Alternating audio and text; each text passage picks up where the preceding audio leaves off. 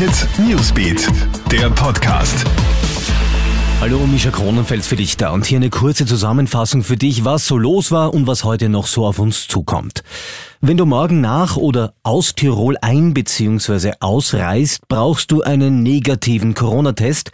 Seit gestern Abend ist allerdings bekannt geworden, dass es keinen Test braucht, wenn man nur durch das Land durchreist.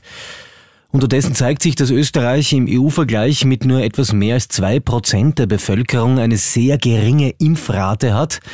Experten schlagen jetzt vor, den Impfplan insofern anzupassen, dass alle Menschen in stark von Mutationen betroffenen Bezirken wie etwa Schwarz in Tirol bei der Impfung vorgezogen werden sollten.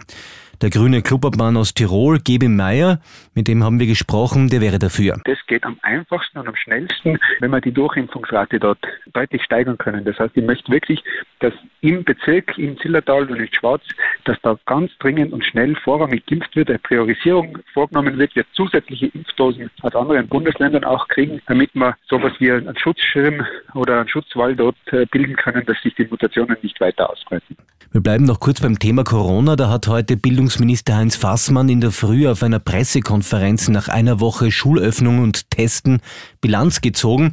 Und die sieht so aus. 198 Positive bei rund 470.000 Tests. Am Montag und Mittwoch sind ja diese Corona-Schnelltests an den Schulen durchgeführt worden. Unter den Positiven waren Lehrer und Schüler. Sie alle hatten keine Symptome und waren über das Testergebnis überrascht, so Fassmann. Alle positiv Getesteten waren überrascht. Sie hatten keine Symptome, denn wenn sie welche gehabt hätten, wären sie auch gar nicht in der Schule gewesen. Jetzt ein Themenwechsel. Gestern Abend ist auf der Westbahnstrecke in Salzburg ein Zug entgleist, und zwar bei Halwang-Elixhausen. Verletzt wurde zum Glück niemand. Die Gleise sind aber so beschädigt, dass dort der Zugverkehr jetzt eingestellt werden musste und die Reparaturarbeiten sollen mehrere Tage dauern. Es gibt zwischen Neumarkt am Wallersee und Salzburg einen Schienenersatzverkehr mit Bussen. Und nach vielen Tagen der Verschiebungen gibt's endlich gute News für alle Skifans. Heute kann die Ski-WM in Cortina d'Ampezzo nun offiziell beginnen. Am Vormittag fahren die Damen im Super-G und zu Mittag die Herren ebenfalls im Super-G. Alle Ergebnisse für dich auf KroneHit.at und natürlich in unseren stündlichen Nachrichten und am Abend im nächsten Newsbeat Podcast. Bis dann.